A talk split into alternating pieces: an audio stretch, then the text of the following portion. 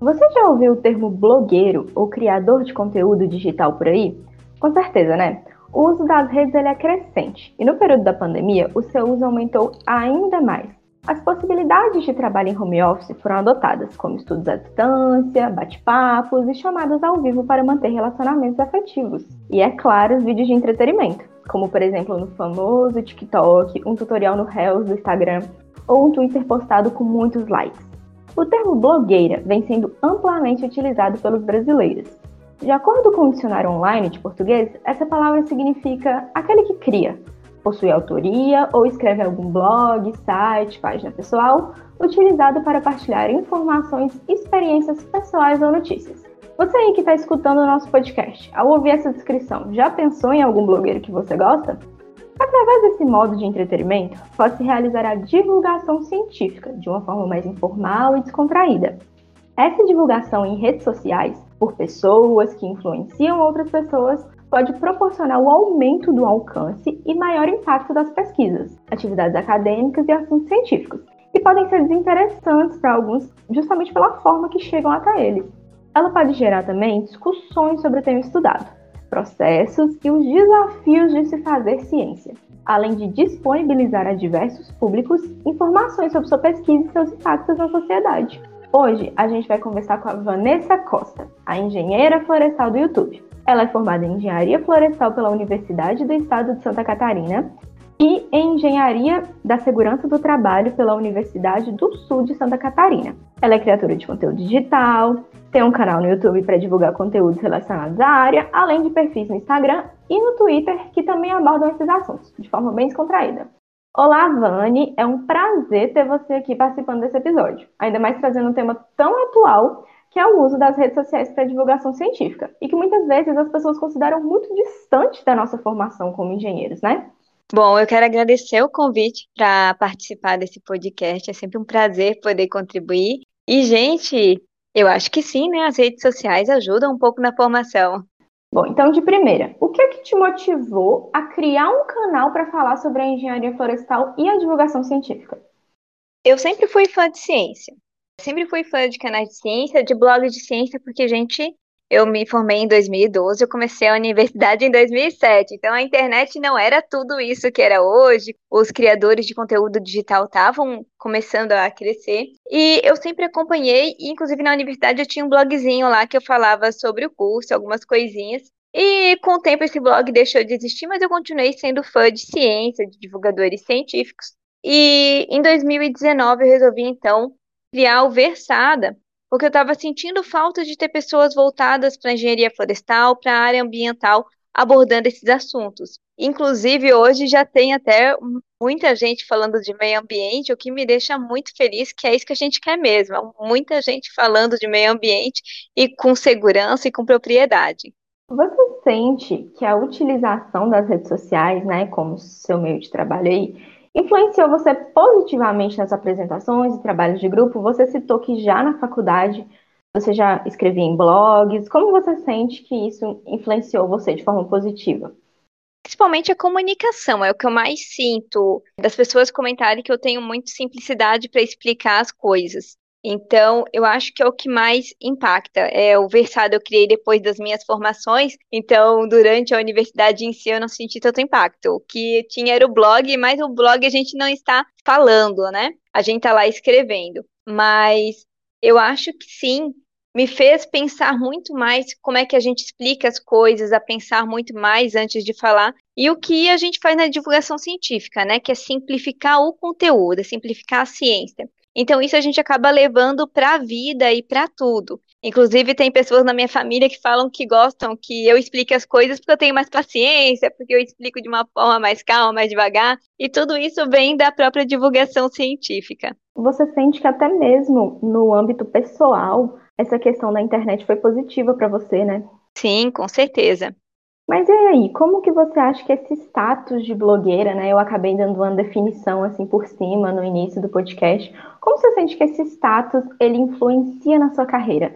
Eu acredito que enquanto você estava dentro da faculdade, não era algo que talvez professores, outros alunos viam como algo a se fazer depois da formação. Então, como você sente que isso influencia na sua carreira? Bom, o Versada não é o meu trabalho principal, mas sim o Versada é um dos meus trabalhos.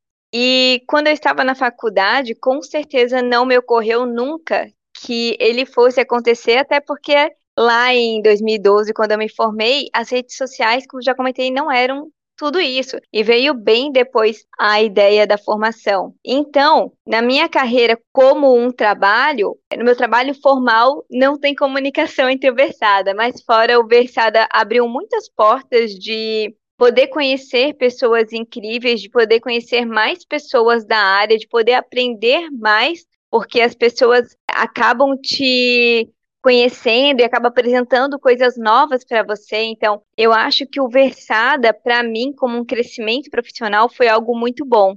Certo. Vani, para você, qual que é a importância da divulgação científica e do curso de engenharia florestal nas redes sociais? Hoje é muito nítida a importância da divulgação científica, porque a gente está vendo uma propagação muito forte de fake news de coisas sem embasamento, que o pessoal coloca uma roupagem científica e no fundo de ciência não tem nada. Então, a divulgação científica vem a combater isso, vem a trazer uma luz no meio de tudo isso, com pessoas que trazem conteúdos embasados cientificamente, em artigos científicos. Então, eu vejo hoje a divulgação científica como algo muito, muito importante. E a engenharia florestal, eu vejo no sentido de até popularizar o curso, porque eu brinco que eu sou uma das poucas engenheiras florestais que pode dizer que ninguém confunde com ambiental, porque todo mundo aprendeu o que é florestal, porque era uma formação diferente, então acabou atraindo um pouco de atenção e o pessoal quis aprender mais dessa nova formação. Então, eu achei algo muito importante até para a popularização da engenharia florestal nas redes sociais. Então, eu acho que é muito importante e trazer também o que é engenharia florestal, porque todo mundo que é estudante de engenharia florestal sabe que quando vai explicar para as pessoas é um pouco complicado, que eles acham que a gente vai morar na floresta, que engenharia florestal vive no mato, e, e explicar o que, que é a engenharia florestal em si. É realmente um trabalho muito interessante apresentar o curso. Eu lembro que quando eu, eu fui escolher o curso que eu ia aplicar a minha nota do Enem, eu pesquisei no YouTube e o primeiro vídeo que me apareceu era um cara numa floresta com chuva, muita chuva caindo em cima dele, e ele falando, é, olha, né? gente, E não é uma das melhores apresentações do curso. Com certeza, então a gente vê a importância né, do seu trabalho numa linguagem mais acessível, numa roupagem mais clara, né? O quanto isso pode influenciar. Você acredita, então, que mostrando seus trabalhos nas redes, isso pode vir a influenciar outras pessoas a quererem seguir uma carreira de pesquisa? Sim, não só influenciar, como também ser pesquisada. Eu recebo muitos directs de pessoas, e lá no canal do YouTube também, que começaram a fazer engenharia florestal porque conheceram Versada, porque se apaixonaram pelo curso, porque gostaram do que viram, vem tirar dúvidas comigo sobre o que é o curso. E também o Versada já participou de vários projetos de mestrado, no sentido de ser um canal pesquisado. Até esse, acho que foi ano passado, saiu no Museu da Vida da Fiocruz, uma mestranda que fez um trabalho com canais de divulgação científica de mulheres. Então, assim, eu acho que a gente inspira pesquisa, a gente é pesquisado, a gente atrai pessoas para o curso. Eu acho isso muito, muito legal e muito importante. Sim, você citou sobre o trabalho da Fiocruz e realmente acredito que você, como uma mulher num curso de exatas, também pode vir influenciar outras mulheres, né? Às vezes a gente sente que essa é uma área de ocupação que as meninas se sentem um pouco distantes. Sim, então a mulher nesse ramo é um negócio que de vez em quando a gente sabe que rola alguns problemas, né? Inclusive, essa pesquisa da Fiocruz foi no sentido de realmente terem poucas mulheres falando de ciência. Agora tem mais, né? Porque uma coisa que eu vejo é um movimento crescente de pessoas indo para a internet falar de ciência. E não só indo falar, como segmentou também. Tem gente que é cientista de Twitter, gente que é cientista de Instagram, de TikTok. E eu acho que quanto mais a gente ocupar espaços melhores, e quanto mais mulheres também, porque eu acho que é, na engenharia, como um todo, não só a florestal ou a gente sendo uma mulher na internet, todo mundo já teve um problema complicado aí de ser desmerecida só pelo fato de ser mulher. Sim. E de que forma essa linguagem mais informal que você opta por usar conquista um público diferente da sua área de atuação? É exatamente por ser uma linguagem que não é da universidade, que é simples e é algo que, de uma certa maneira, faz as pessoas terem uma curiosidade. Então, o Versada fala de meio ambiente, ele fala de ciência e ele fala da engenharia florestal de uma forma que é simples, que é tranquila, que não tem aquela linguagem de universidade que a pessoa vai chegar lá no meu canal do Versada e não vai entender. Então, essa forma simples de falar é que a gente consegue fazer com que as pessoas se interessem por áreas que até então elas não conheciam. Essa é a função da divulgação científica. É isso, por exemplo, que hoje eu acho que o maior expoente da divulgação científica é o Atila, que está fazendo uma cobertura incrível da Covid e ele está crescendo porque ele é alguém que entende muito sobre vírus e ele faz da linguagem mais simples que ele consegue. E é isso que a gente, que é divulgador científico, faz. A gente tira aquela imagem lá da academia com linguagens complicadas, com jeitos difíceis de explicar e a gente tenta simplificar para as pessoas poderem entender a ciência que habita ao redor delas. Acho que isso até conversa com a pergunta anterior também sobre fazer as pessoas quererem seguir uma carreira de pesquisa, porque talvez justamente a linguagem afaste as pessoas da universidade, achando que aquele conhecimento ali está muito além delas, e talvez uma pessoa trazendo isso numa roupagem mais informal, as pessoas percebam, ei, eu posso fazer isso também, né? Eu posso aprender isso também.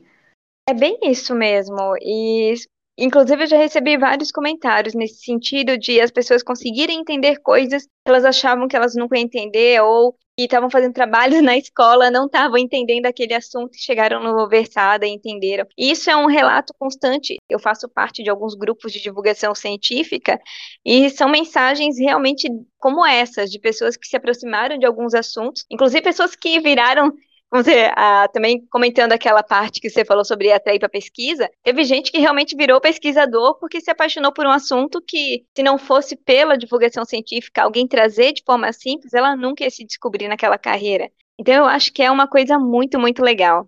Então, você sente um retorno muito positivo das pessoas que assistem você, né? Sem dúvida. Ah, sim. Eu vou dizer que tem hater, né? Se você tá na internet, você tem hater. É, é sagrado. Mas a, é esmagadora, eu diria que 99% dos feedbacks são positivos. E ah, na internet a gente tem que lidar com tudo um pouco, né? E também tem o pessoal que está lá só para reclamar mesmo, para incomodar. Internet tem de tudo.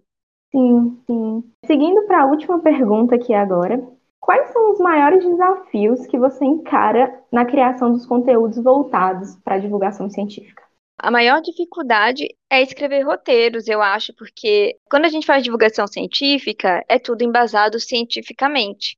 Então, de vez em quando, não é aquela notícia que saiu no jornal. Você tem que saber o que está se passando com aquilo de verdade, é você conseguir ter realmente um respaldo. Então, eu acho que isso é a maior dificuldade, porque a gente não compete com as fake news, por exemplo, porque fake news o cara tirou lá da, vozes da minha cabeça, botou lá, diz que é um cientista, sei lá, da Holanda que falou e divulga. E a gente já não consegue ter essa velocidade porque a gente verifica fatos. Então, eu acho que os maiores desafios da divulgação científica é realmente as fake news, porque é muito fácil a propagação delas e não a gente não consegue rebater elas na mesma velocidade. E o meu pessoal mesmo hoje é conseguir produzir mais conteúdo, porque a vida da gente é corrida e de vez em quando é difícil. Já houve situações assim que aconteceram com você sobre o canal, sobre as redes sociais, que te fizeram pensar em desistir de fazer isso? Não. O Versada foi um projeto pessoal que eu pensei nele muito tempo, inclusive anos antes de eu lançar. Então, quando eu comecei o, o Versada, eu já comecei preparada para tudo que viria, desde hater, como eu já comentei, desde desânimo, porque assim, o Versada, ele é um projeto pessoal que visa levar a educação. Então isso é o que me move.